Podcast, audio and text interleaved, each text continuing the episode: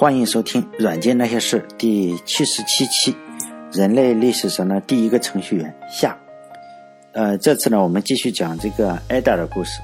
她就是人类历史上第一个程序员，一个非常伟大的女性。上一次呢，我们讲到了艾达的老爸，就是拜伦嘛，诗人拜伦，去参加了希腊的革命，也就是说是希腊的一个独立战争。为了希腊的这个独立战争呢，他就献出了自己宝贵的生命。可能有同学就说了，哎。他是一个英国人，你怎么去希腊打这个独立战争呢？其实呢，这个说起来呢，这个话题就比较长了。因为这这个节目呢，是我自己一个人做，每次呢都是我这个从工地上搬砖啊，回家以后抽空写的。有些地方可能不太严谨，和那种有团队人家去自己制作这种节目的人不同。可能人家其他人就追求那种什么客观啊、公正啊、公平啊，这个。但我也想追求这个，但主要是一个人，首先也是能力有限，再加上自己一个人做，你没人讨论的话，你就像我自己也觉得非常的公正，但实际上就是还是一些偏见嘛。再说了，我这个也不是那种伟大、光荣、正确，我也不追求这个，也不是那种人，所以呢，呃，我还是继续谈一下，就是艾达他的爸爸，就是他的拜伦，为什么去参加希腊独立战争？就是我自己的一些解读吧，或者说有创造性的误解，分享给大家。当然有可能是错的，也有可能以后我不这样认为了。但是目前今天为止，这是我的一些真实的想法。就咱们这个世界上呢，是有这样的一群人，就是啊，对希腊是非常非常的崇拜。当然，这个他的老爸拜伦就是这个样子。当然，比如说国内比较火的易中天老师。他对古希腊也是非常的崇拜。他曾经写过一本书叫《费城风云》，我们可能只听过他在这个百家讲坛上讲课，实际上他还有一个 有一本书叫《费城风云》。嗯，在书里呢，他认为这个古希腊的思想呢，跨越了两千多年，嫁接到了美国的身上，所以呢，这个古希腊的民主，呃，在美国重生了。不管怎么说嘛，这个艾达的老爸当时也可能是这样想的，他心中。毕竟这个希腊呢是属于一个至高无上的一个地位，可能就有人说，哎，你这个老是说挨打，嗯，本来是说这个第一个程序员，你总是说他爸爸干什么呢？原因是这样，就是说，在挨打那个年代呢，这个妇女还不能像，呃，不能顶半边天，尤其是不能像现在咱们今天的中国，妇女何止顶半边天，简直就是天外有天。所以呢，艾达在去世的时候呢，还把自己的信什么都烧了，他的小儿子给他烧了。所以呢，呃，在后面我再讲，其实艾达这个人的事迹啊，很多都是不准确的，包括很多传言说他跟谁有一腿这种传言非常多。但在这里我这个就不想八卦那种事情，因为呃那个不重要。呃，所以呢，呃，艾达这个伟大的女性呢，很多事迹呢就她。按照她的遗嘱烧了之后呢，这个很多事迹也就是消失在这个历史的长河之中。但是呢，我觉得，呃，咱们中国人不是有句话嘛，就是说这个女儿普遍像爸爸，或者普遍像妈妈，就是说女儿随爸爸嘛。所以呢，我们可以看到他爸爸是什么样子，然后呢，我再创造性的误解一下，勾勒出呢，也许这个艾达呢，也许有他爸爸这种理想主义的气质，比如说有其父必有其女，包括呢，艾达虽然。呃，他没有见过他爸爸，没有，就是在他的记忆中，他爸爸是不存在的，应该是。但是呢，在他去世以后，他还是按照他的遗嘱，就是埋在他爸爸的那个墓地里。嗯，好了，继续讲这个他爸爸的事情。因为拜伦参加的是希腊这个独立战争呢，为什么叫独立战争？就是说，显然是还没有独立。如果独立的话，也就不用打独立战争。那。这个希腊有多久没有独立了？答案就是说，自从这个希腊城邦以后，一直到拜伦参加独立战争的这个一八二三年还是多少年，我忘记了，一八二一年还是，一直到他参加这个战争的时候呢，希腊实际上是一直没有独立。本质上来说呢，这个知识分子心中这个希腊和现代就包括打打仗的这个希腊，实际上是没什么关系的。如果说非要有关系呢，就是名字是差不多是一样的。类似于可能就是雷锋和雷峰塔的关系，为什么这么说呢？因为在两千八百年以前，古希腊就我说的这个古希腊，另外我还说了这个两千八百年以前，看起来就好像是言之凿凿的，就是说非常确信的这个意思。其实呢也是胡扯，因为即使我说了两千八百年以前也是胡扯。为什么这样说呢？因为现在学者还在争论，就是古希腊到底是从哪一年开始的，但现在没有定论。我说的这个两千八百年以前呢，也是一小撮不明真相的这个历史学家说的，当然我不能说认可，也不能说不认可，但是我觉得这无所谓。因为这个会比较好一点，就是说呢，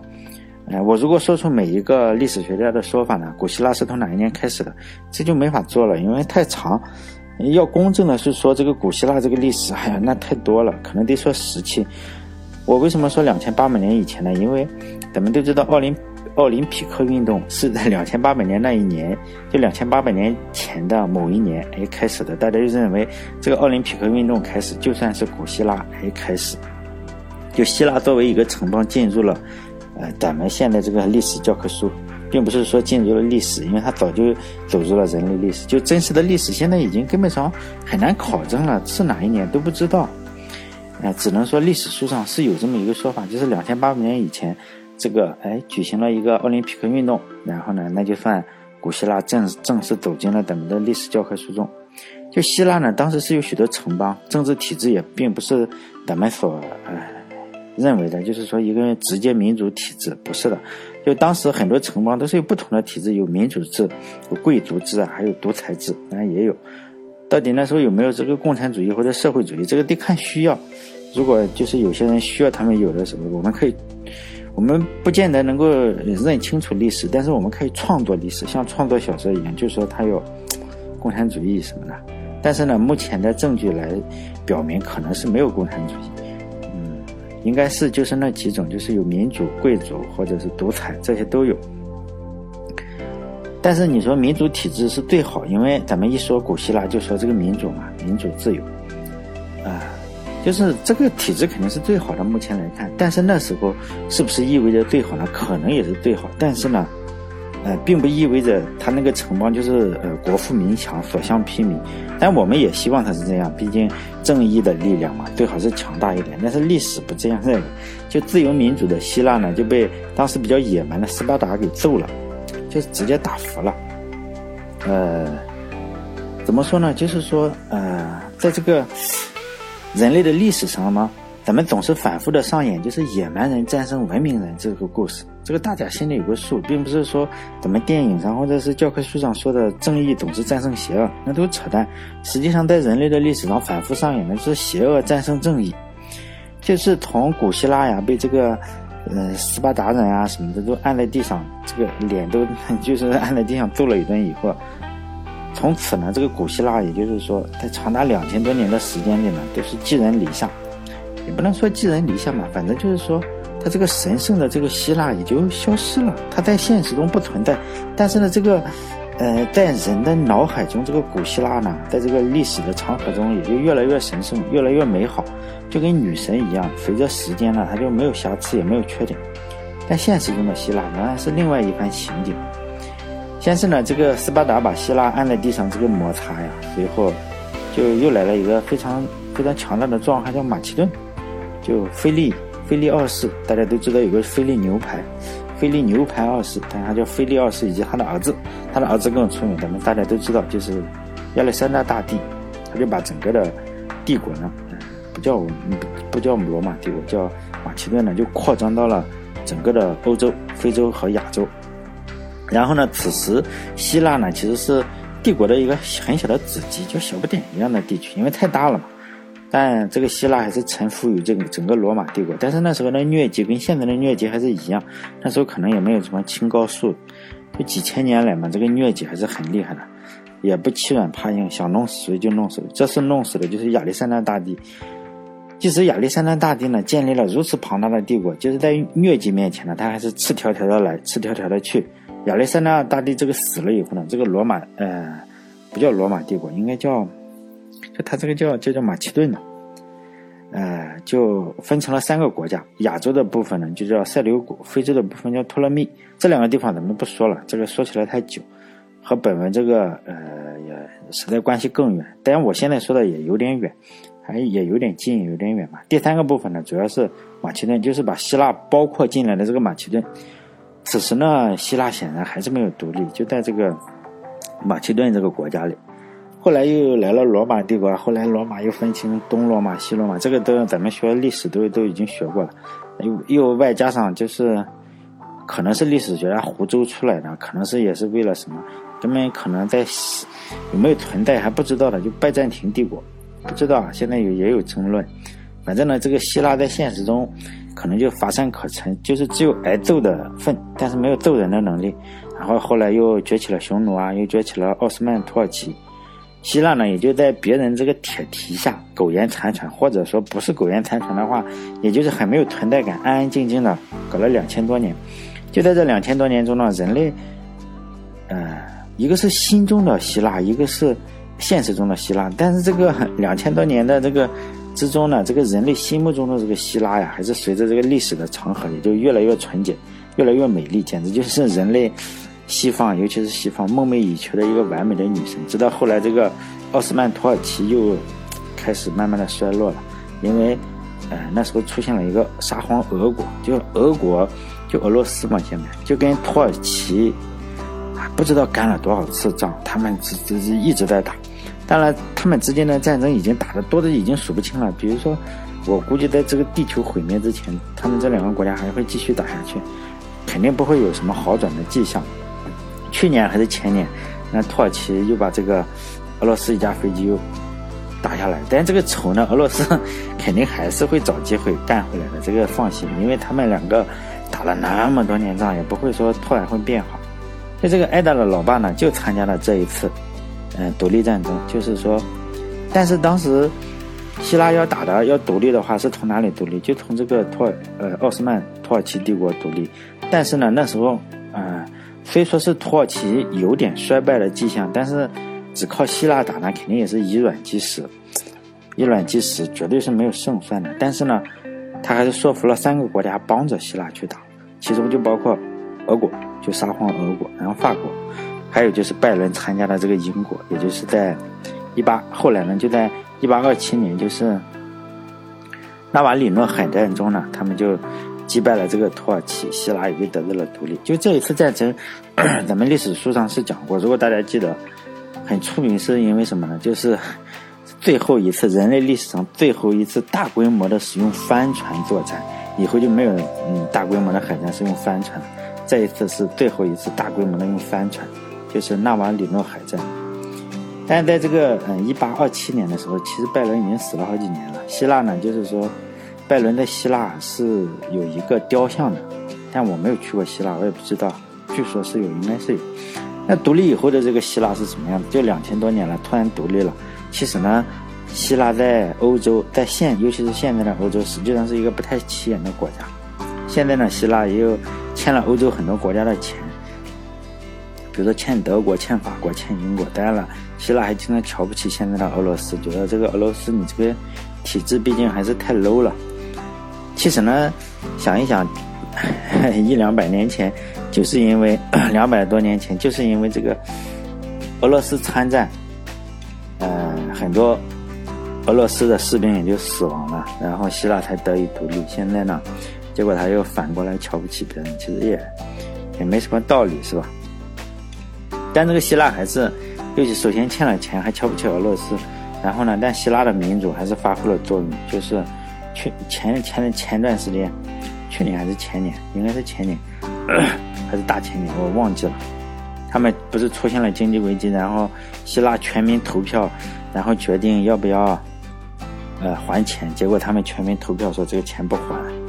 就是说呢，我希腊凭本事借来的钱，凭什么要还？也不知道拜伦如果有在天之灵的话，得到这个消息他有什么感想？咱们还是马上再拉回故事的主线。就我前面就说的，这个拜伦其实是很有理想主义的，所以呢，有其父必有其女的话，艾达的理想主义从哪一方面，从很多方面来说，还是跟他的父亲一模一样。就艾达知道自己的，但是他知道自己家庭的地位啊。作为这个拜伦的女儿，她和她的老爸有一样的雄心壮志，他的爸爸非常的特立独行，他自己本人呢也是特立独行，尤其是作为一个上流社会的贵妇人，她除了参加必要的一些社交活动以后呢，他非常短暂的一生都是在研究数学啊，研究逻辑，记录了大量的一些笔记，和各大数学家还各大科学家就是非常深入的讨论数学知识。法拉第就咱们电池那个。法拉第也是他的联系人之一。如果当时有微信或者有这个手机的话，如果我们当时能够想象的话，艾达当时的这个 手机电话本里的联系人，就是同时在欧洲所有的顶级科学家，他都有联系。法拉第对艾达的评价就是：毫无疑问，这是一颗冉冉升起的新星。还有我们今天现在天天玩万花筒的那个发明者，是一个数学家，他的名字叫大维大卫布鲁斯特。他是做分析机方面的一些工作，他也是艾达的好朋友之一，他们也经常讨论一些数学问题，还准备做神经网络的一些研究。因为当时的女性呢，实际上并不太适合参加这种讨论，因此呢，他也很多发的文章啊，不用自己的真名，他不用艾达，他取了一个化名叫 A A L。艾达发表论文啊，就就以这个化名来发表，就是。拜伦呢，实际上对艾达的影响还是非常大，几乎无处不在。也正因为如此呢，可能就艾达从小是不被允许写诗歌，因为艾达的妈妈呢，也是一个非常强势的人，就非常讨厌。她可能看出来了，她这个女儿有看出了她原先那个老公的样子，她又特别讨厌她老公，因为她老公跑了嘛，所以她就禁止她创作诗歌。可能是，哎，她觉得女儿越来越看出了她这个丈夫的影子，所以。他跟他妈妈的呃关系实际上是非常紧张的。后来艾达去参观了一下他父亲生前的一个庄园，他妈妈知道以后就勃然大怒，就和艾达大吵了一架。后来呢，这个艾达的身体实际上是得了一种病，后面有人推测啊，他应该是宫颈癌，一个癌症宫颈癌。然后他的这个健康非常快的就恶化了。为了止疼呢，他先是服用一些鸦片，后来鸦片不管用了，就开始服用大麻。但是呢，他还是在他三十六岁的时候去世了。他去世的这个三十六岁是跟他的父亲拜伦一模一样，同一年都是三十六岁。可能 我还仔细查了一下，这个嗯，艾达就是比他爸爸还多活了两百两百五十六天，是吧？还挺一百二十八，两百五十六，好像两百五十六，忘记了，我以前查过。但就这样一个非常非常年轻的生命，也就这样离开了人世。他生命的最后阶段呢，是有个护理三个月的时间，给他护理的护士的名字叫南丁格尔，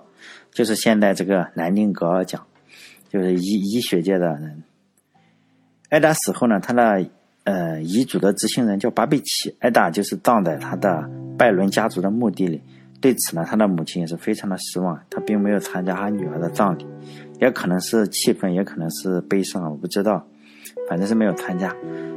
艾达就是这样，和他父亲一样的年龄，就这样陪伴在他父亲的身旁。墓碑上呢刻着艾达仅存的几首诗歌之一，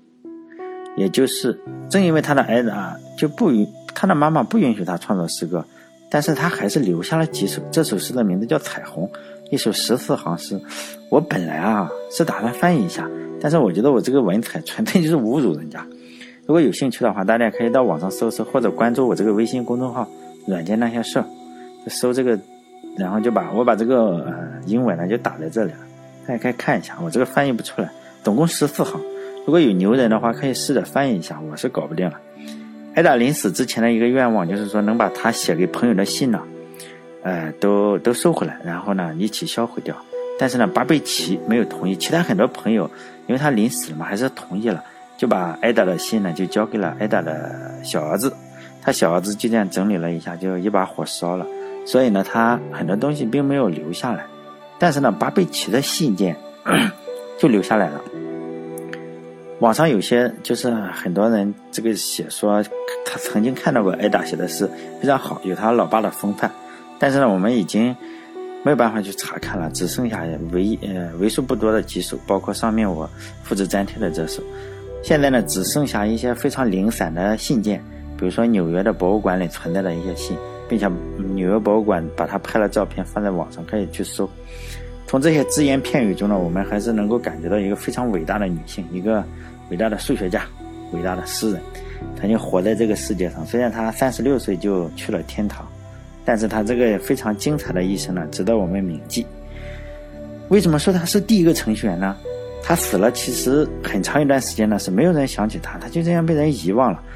结果在上个世纪四十年代，也就是说一九四零年代的时候，一个叫图灵的家伙，大家应该知道图灵，就读了一个 A A L 发表的那个笔记，就他的化名。但是图灵本人是不知道这就是艾达的，他只知道 A A L。他一度认为这是一个叫洛夫莱斯的人发的。随后呢，但是 英国科教部的部长一个核物理学家，机缘巧合吧，就认识了艾达的孙外孙女。艾达的外孙女也是发论文，后来这个外孙女跟他谈话说，这个 A A L 就是他的祖母。再后来呢，人们就才开始深入研究这个艾达的笔记，呃，然后才发现，哎，他的这个研究成果已经可以计算六六次多项式，而且在他的笔记里呢，已经解释了如何使用纸带来控制这个分析机，以及艾达呢，已经在里面用循环还有嵌套循环，他都已经搞定了，并且呢，他还将纸带还分成两部分，一种叫数据纸带，一。记录变量，另一种叫操作纸带，类似于现在咱们操作系统，并且呢，他还在他的笔记中详细的就是论述了如何用循环的方法来节省纸带，并且呢，艾达还给出了一给出了一个例子，就是计算伯努利的级数。伯努利大家知道啊，咱们这个高数课上把这个 多项式，就是说可以对这个级数进行展开，进行操作计算，这一切呢都是。使用了挨打的方法，就前两年呢，咱们人们人类还打破了计算这个伯努利级数的呃世界纪录。使用的方法呢，仍然是这个两百岁的挨打使用的算法。就是咱们这个伯努利，大家应该知道，还有兄弟五个，每个都很厉害，儿子也厉害，然后是这个莱布尼茨的脑残粉。如果大家理解这个 数学史的话，应该知道。或者某某一天，我因为我对数学很感兴趣，我可以讲一讲莱布尼茨跟牛顿之间的东西，很多都是，他这些脑残粉，包括这个伯努利啊，这些人，就叫什么，看热闹，就是看热闹，然后慢慢的才把两个人的 关系调调的非常的矛盾公开化了。最后呢，我们 从这个本文最开始的地方，就也许这个理想的古希腊实际上并不存在，但是。拜伦仍然献出了自己的生命，后来海明威也类似于这样，也坚信，并且海明威也献出了。最后呢，他自杀了，但是他也初衷也是那样。最后呢，易中天也写了一本叫《费城风云》的，认为古希腊的精神嫁接到美国之上，这也许就是人类的一个理想。就美国呢，并不是古希腊，但是它离古希腊更近；朝鲜呢，也许不是地狱，但是它离地狱更近。司马迁的《史记》的第一篇呢，描绘了一个没有权力纷争、以礼让治天下的三皇五帝时代。如果我们从科学的角度去评价的话，实际上是站不住脚的。所以很多人说那都是骗人的。在咱们陕西省的黄陵县有一个陵墓，号称天下第一陵。相传呢，里面就埋葬了皇帝。每年的清明和重阳呢，每都有很多人去那里祭祀。这算是中国人的文化之根。从汉武帝开始就开始了，到唐太宗啊、宋仁宗、明太祖、康熙、雍正，一直到孙中山、蒋介石、毛泽东，都去过那里。那里面呢，还有我去过的时候，还看到过一个蒋中正题词的一个碑。当然了，我也去过那里，和上面这些人去的相同的地方，但我没有他们出名。我去的时候，当时大一，我还在想，哎，这个大土疙瘩里真的是埋葬的皇帝吗？我刚去的时候。到那里的时候，我还犹豫要不要进去，因为要交门票。那时候就是一直比较穷，那时候我是大学一年级，更穷。但是我想，哎呀，都来这么远来陕西了，就去一下。其实进去了是没什么好看的，当时还有点失望。但是，呃，经过了很多年以后，我慢慢的想明白了一件事情：里面也许就是有没有埋葬皇帝这个人，实际上是不太重要的。甚至三皇五帝是否真的存在，也。不是特别的重要，这是一个民族共同的想象。整个华夏民族呢，都是认同是从那里起源的，这就够了。虽然说从三皇五帝之后啊，咱们这个整个的华夏的子孙呢，大部分时候都是分裂，互相之间也就是互相仇杀，打成一锅粥。分裂的时候多，团聚的时候少。但是呢，皇帝总是在那里，不可能说谁打下天下不去拜一下皇帝，都不会的，都会去拜一下皇帝。就是我前面说的那么多皇帝，都都那么点创始人吧，都去。可能古希腊也是类似于这样，真的假的其实并不太重要。虽然说希腊这个地区大部分时间在现实中是存在感其实并不强，但是这并不影响古希腊是西方文明的一个发源地，很多人也是为此去奋斗，就好像是中国的黄帝陵，不管你最后谁去上台了，总要去那里找找存在感。所以呢，黄帝陵的规模远远不如秦始皇的陵墓，秦始皇陵墓也是在陕西。哎，现在我们去看到的那个兵马兵马俑啊，实际上是一个陪葬的坑。以现在的技术还不能够挖掘，就是秦始皇的地宫，只挖了几个陪葬坑，现在已经不挖了，已经，因为秦始皇的陵墓不管怎么说啊，就算它再巨大的话，地位也永远不可能超过这个黄帝陵。虽然黄帝陵其实只是个非常大的土疙瘩，里面有没有也不知道，它是一个文化的象征嘛，黄帝陵。是所有文物的第一号，所以呢，我们这个是不用怀疑的。你只要一查整个古迹，黄帝陵永远排第一。已经多少个朝代，大家都去都去祭拜它。好了，好像是有点跑题了，因为就是挨打的留下的资料实在是太少，他爸爸留下的多，所以很多时候资料已经被挨打的儿子烧了，而且很多的传闻，比如说他跟哪个是。有什么三角恋的关系？那个我没有去讲，因为，嗯，没有什么证据嘛，所以呢，我们只能通过他的爸爸，以及通过他最后埋在他爸爸身边来纪念一下人类历史上第一个程序员。好，再见。